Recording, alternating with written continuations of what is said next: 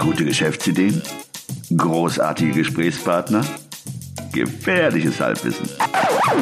Hey, Guerriero, wohin? No lo sé, folge mir einfach.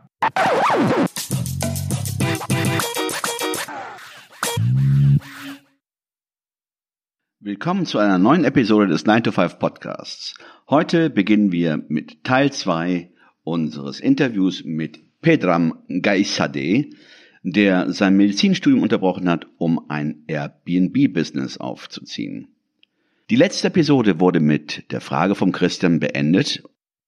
Ich würde noch ganz kurz den, den Spieß mal umdrehen. Jetzt gibt's ja auch die Horrorvorstellung von den Mietnomaden, von Leuten, die in so eine Airbnb-Wohnung gehen und da zu fünf Party machen, bis der Arzt kommt und du kommst danach in die Wohnung und die ist im Grunde unbrauchbar. Das sind ja auch die, die Horrorgeschichten, die man sozusagen von der anderen Seite hört, die medial auch ähm, ja, verbreitet werden. Hast du da Erfahrungen mitgemacht? Hm, nein. Also wenn ich jetzt einfach eine platte Antwort gebe, nein. Ähm, weil ich ähm, erstmal habe ich recht kleine Wohnungen und da können erstmal nicht fünf, fünf, also es wird nur für maximal drei Personen angeboten. Also sind sie nicht partytauglich, ja? Doch, könnte man, natürlich könnten die dann, könnten die das für zwei Leute buchen und dann erscheinen da zehn Leute auf einmal, ähm, weil ich bin ja nicht 24-7 dann da vor Ort und kann das nachvollziehen. Aber ähm, das ist auch schon in den Hausregeln ähm, ich sag mal, wenn jetzt jemand so eine Partywohnung sucht, das ist sehr unwahrscheinlich, dass er bei mir bucht, weil er in den Hausregeln schon sehr äh, deutlich darauf hingewiesen wird, was man da machen darf und was nicht und entsprechend auch mit Strafen belegt ist. Ja. Ähm, Moment, dann ganz kurz, was sind das, was sind Hausregeln und Strafen? Da bin ich, das habe ich noch nie gehört. Also du definierst so eine Hausordnung für deine Wohnung und wenn, wenn jemand den nicht folgt, dann muss er eine Geldstrafe zahlen? Ja, also ich habe, äh, ob das jetzt binden ist, ist wieder eine andere Frage, aber steht schon in den, also du kannst selber, gibt von Airbnb einige Ausregeln, aber dann kannst du auch selber noch äh, die ergänzen, sag ich mal. Und ich habe da ungefähr 15 Punkte ergänzt, ja, die mir einfach solche Situationen schon zu 99,9 Prozent vom Hals halten. Gut, dann wollen wir dir einfach nur wünschen, dass du diese Erfahrung nie machst. ja, wünsche ich mir auch, ja. Aber ähm, eine andere Sache zum Beispiel, die ich mache, ich ähm, ähm, vermiete ein bisschen hochpreisiger als, mh, hm, sag ich mal, jetzt so eine 0815 Airbnb-Wohnung. Ähm, dafür ist sie dann auch ein bisschen schicker ausgestattet. Und ähm, das hält auch schon direkt so Leute ab, irgendwie bei mir zu buchen, zu, zu, sag ich mal, zu einem großen Teil. Ähm, also die fliegen deine, dann auch schon direkt raus. Deine Traumkunden sind Geschäftskunden, richtig? Ja, Geschäftskunden, die wenig Arbeit machen. Ähm, die nur zum Schlafen zu dir kommen. Die also nur zum Schlafen kommen. Sondern in die Wohnung.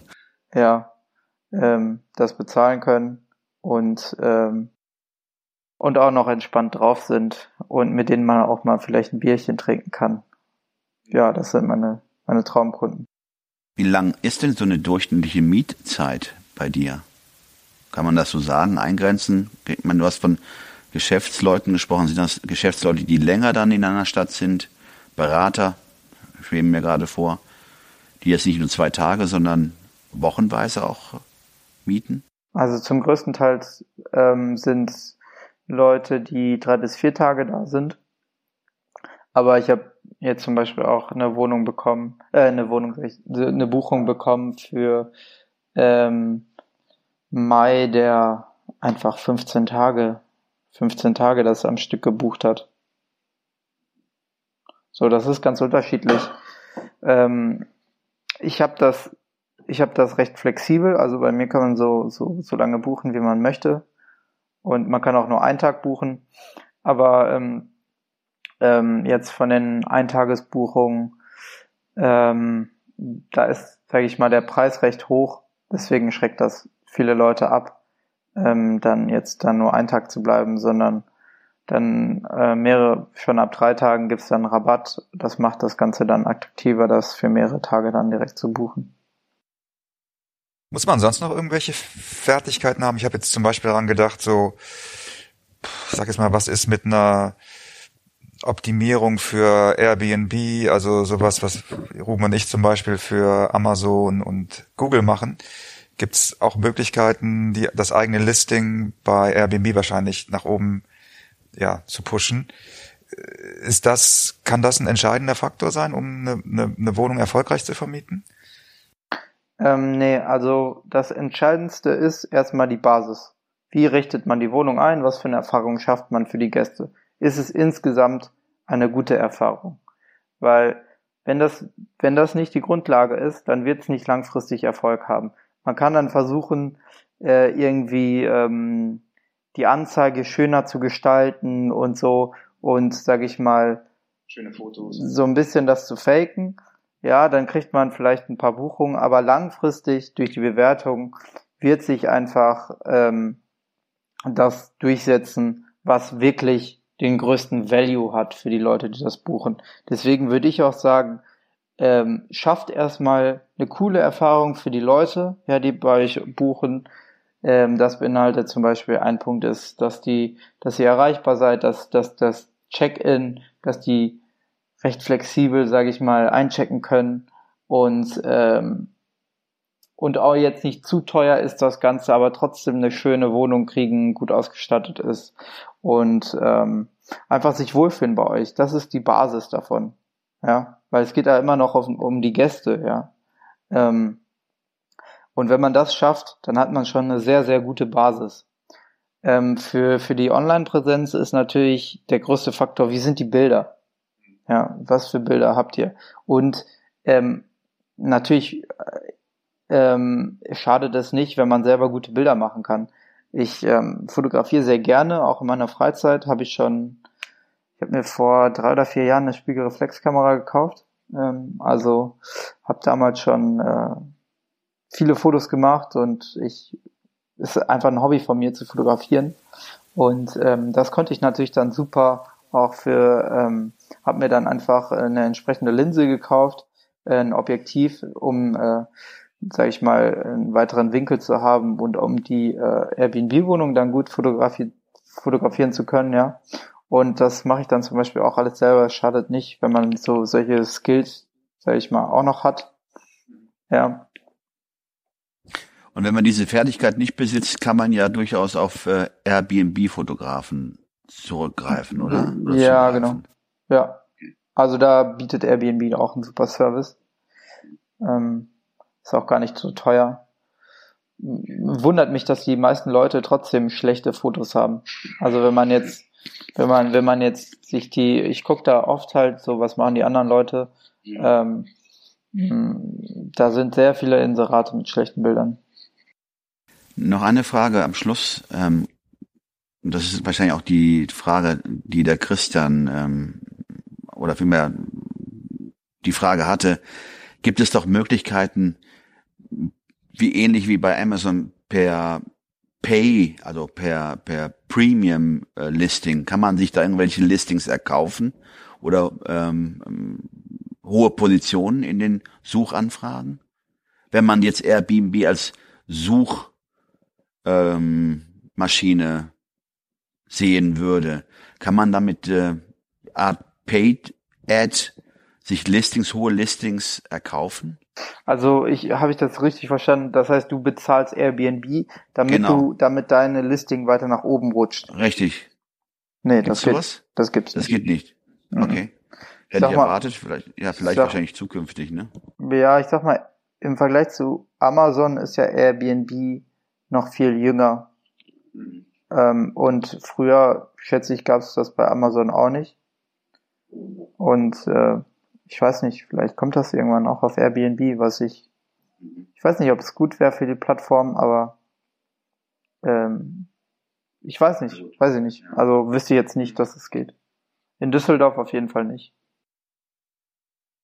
Jetzt haben wir im Intro, äh, in der Intro gesagt, dass du wenn du 35 bist, da hast du jetzt noch acht Jahre Zeit, insgesamt 25 Millionen Euro verdient haben möchtest. Das ist wahrscheinlich ja erstmal nur eine, eine Zielzahl, die nehme ich mal an, jetzt nicht in Stein gemeißelt ist, sondern so eine Art ja, Orientierung ist. und du möchtest mit dem Geld gerne auch in Forschung investieren. Als ich das das erste Mal gehört habe, muss ich sagen, fand ich das relativ ungewöhnlich. Also einmal die die Summe ist hoch für für äh, jemanden, der noch so jung ist wie du und auch das die Absicht, die du mit diesem Geld verfolgst. Kannst du da uns noch was zu, zu erzählen?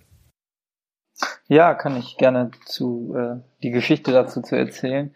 Ähm, und zwar, ähm, ja, wo fange ich am besten an? Ähm, am besten ähm, äh, fange ich ähm, an äh, mit auch wieder zurück zu dem Buch äh, Reicher als die Geissens von Alex Fischer. Ja, ähm, ähm, ich erzähle mal kurz zu dem Buch ein bisschen, was das ist, halt von einem ähm, umstrittenen Immobilieninvestor, der recht viele Immobilien in Düsseldorf hat, ähm, geschrieben. Allerdings der Inhalt von dem Buch, das finde ich super. Also das Buch. Ja, ich habe es äh, auch gelesen. Ja. Okay, und äh, kannst du mir da zustimmen oder? Ja, also der Titel ist viel reißerischer und viel äh, obszöner, als das Buch inhaltlich ist. Also inhaltlich ist das Buch, ähm, ja, ich fand es auch äh, stichhaltig, ja. Ja, und in dem Buch, ähm, da spricht er sehr viele Sachen an. Ähm, grundsätzlich geht es auch darum, wenn man sich ein glückliches, erfülltes Leben aufbaut. Und ein Punkt darin ist, dass du eigentlich langfristig ein höher gestecktes Ziel brauchst, ja, ähm, womit du der Allgemeinheit auch was Gutes tust, ja, was nicht nur auf dich, sondern auch nach außen gerichtet ist, sage ich mal. Ja, er nennt es, glaube ich, ein Purpose braucht man, ähm, sozusagen ein obergestecktes Ziel, warum du das Ganze, ja, das dich einfach auch antreibt, dass du weißt, warum du das Ganze machst, ähm, was dich sozusagen motiviert, äh, nicht dann, wenn es gut läuft, dann braucht man normalerweise keine Motivation, sondern dann, wenn du mal nicht so einen guten Tag hast oder wenn du mal, wenn es mal schwierig gerade ist und es gerade anstrengend ist, ja, dass sich in den Situationen halt antreibt und du weißt, warum du das Ganze machst und die ganze Arbeit und Energie da reinsteckst. Und ähm, das hat mir damals ähm, sehr imponiert, dieses Buch und das, was er da geschrieben hat. Und äh, genau das, genau das habe ich dann versucht umzusetzen und mir ein Ziel gesucht. Ähm, ja, was, was, was, was will ich damit eigentlich äh, letztendlich machen? Ich möchte nicht äh, ewig, äh, sage ich mal, in der Vermietung von Wohnungen ähm, aktiv sein, sondern das ist quasi wie so ein, wie so ein Sprungbrett, sage ich mal, was mir dann langfristig andere Möglichkeiten eröffnen soll. Ja, und ähm, ich möchte das halt auch, wenn das erfolgreich läuft, dann halt äh, dafür nutzen und ähm, ja, das in die Forschung zu investieren und äh, ja, neue Sachen zu entwickeln und neue Sachen zu entdecken im medizinischen Bereich, weil ich denke, da ist sehr viel noch möglich. Ähm, ähm, ja, weil äh, ja, im Studium, man lernt so viele Sachen, aber man lernt auch vor allen Dingen, dass sehr viele Sachen, dass wir sehr viele Sachen noch gar nicht verstehen über uns selber und über die Menschen, wie der Körper funktioniert und äh, wie bestimmte Sachen zusammenhängen. Und äh, ja, wenn ich da einen kleinen Anteil zu beitragen kann, dass, dass, dass man da das ein bisschen vorankommt und ähm, ja, ein bisschen Mehrwert äh, fürs Allgemeinwohl schafft, das ist, glaube ich, ein cooles Ziel und das wird mich, glaube ich, auch langfristig erfüllen können. Ja, siehst du dich dann als, ich sag jetzt mal, Privatier, der nebenbei als Arzt arbeitet, oder siehst du dich, wie siehst du dich dann in, in zehn Jahren? Ah, das weiß ich gar nicht. Hm. Ähm, weiß ich nicht. Schwierig zu beantworten. Ich, ähm, ich bin sowieso nicht so ein Mensch, der so weit voraus plant. Deswegen musste ich mich auch dazu zwingen, mir so ein Ziel zu setzen. Hm. Weiß ich nicht, kann ich dir nicht sagen. Also hm. erstmal versuche ich das, ähm, ähm, äh, sag ich mal, das, was ich jetzt gerade mache, erfolgreich zu machen. Und ähm, dann möchte ich aber auch nicht ähm, so steif so auf eine Sache drauf zulaufen, sondern immer flexibel bleiben und ähm, ja, Möglichkeiten nutzen können, die sich auf dem Weg ähm, ergeben. Wenn das, das heißt, die, hm. das heißt, das ist so eine, so eine Laufrichtung für dich, aber du bist jetzt nicht auf diese Zahlen so fixiert. Genau, genau, das ist eine grobe Orientierung für mich, ja, ein Ansporn, ja. Ähm, wenn, wenn, ich, wenn man das jetzt so nicht schafft, dann ist das auch nicht schlimm. Ja, man sollte sich da nicht unter Druck setzen, sondern das sollte einen motivieren. Aber ähm, wenn es dann ein bisschen weniger ist, ist es auch nicht schlimm. Ja, man, ich finde, man sollte immer hohe Ziele haben, damit man das erreichen kann, was möglich ist. Schon ist es ein sehr hehres Ziel, ähm, äh, in der in der Forschung was Positives zu bewirken. Und da sind die Mittel oder die Höhe der Mittel erstmal sekundär. An sich äh, etwas da was bewirken zu wollen. Du hast ja von einem kleinen Anteil gesprochen. ist so ähnlich so klein wie der, wie der eine Schritt von Louis Armstrong, der Großes für die Menschheit bedeutet hat. Ja, vielleicht äh, kann ich ähm, durch das, was ich mache, auch ähm, ähm vielleicht äh, jemand anderes inspirieren, ja, der vielleicht ähm, in meinem Alter ist oder etwas jünger ist, ja, ähm, sich das abzugucken oder vielleicht wird er sich dadurch inspiriert und äh, wie ich mich durch dieses Buch von Alex Fischer inspiriert gefühlt habe, ja, und dann äh, ist wieder einer dabei. Ja, so sehe ich das. Super, finde ich ein sehr gutes Schlusswort. Genau, nur einmal eine Korrektur. Ich habe Louis Armstrong herangezogen. Dann der Trompete gespielt. Hat auch sehr viel Großes bewirkt. Und ich meine natürlich den Astronauten, dessen Vorname jetzt mir nicht einfällt. Neil Armstrong. Genau, danke vielmals.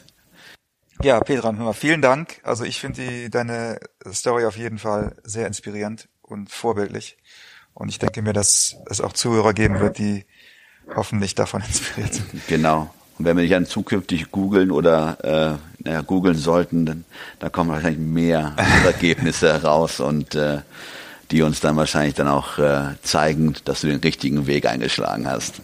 Ja, vielen Dank auch nochmal für die Einladung. Also auch wenn, wenn sich das jemand jetzt äh, anhört oder in einigen Jahren oder einige Zeit anhört, ähm, was vermutlich der Fall sein wird, dann würde ich mich aber trotzdem ähm, freuen, wenn ihr einfach äh, versucht, mich zu kontaktieren. Ähm, wie ich dann kontakt zu kontaktieren bin, weiß ich, also da kann ich jetzt nicht sagen natürlich. Aber ähm, ja, wenn sich jemand inspiriert fühlt, dann äh, würde ich den gern die, die Person ermu ermutigen, ähm, den Kontakt mit mir aufzusuchen und sich dann mit mir zu connecten und zu schauen, ob man da nicht irgendwelche Synergieeffekte erzeugen kann oder einfach äh, ja, Kontakt pflegt und mal ein Bierchen trinken geht. Vielen Dank, ja, super. Äh, wir werden in die, in die Show Notes auch deine ja, Kontaktdaten einfügen. Was oder gibt es eine Webseite, die wir da einsetzen können? Gibt's noch nicht, aber ähm, ich denke mal, bis dieses diese Podcast online geht und die Zuhörer das dann gehört haben, bis dahin wird es sicherlich was geben und das können wir dann da einfliegen. Okay. Alles klar. Ja, vielen Dank nochmal. Schön, dass du Zeit gefunden hattest oder hast, nicht hier vorbeizukommen, aber zumindest virtuell hier gewesen zu sein. Und äh, ja, wir freuen uns auf das, was noch kommen mag. Auf die nächsten zehn Jahre. Genau. Alles klar.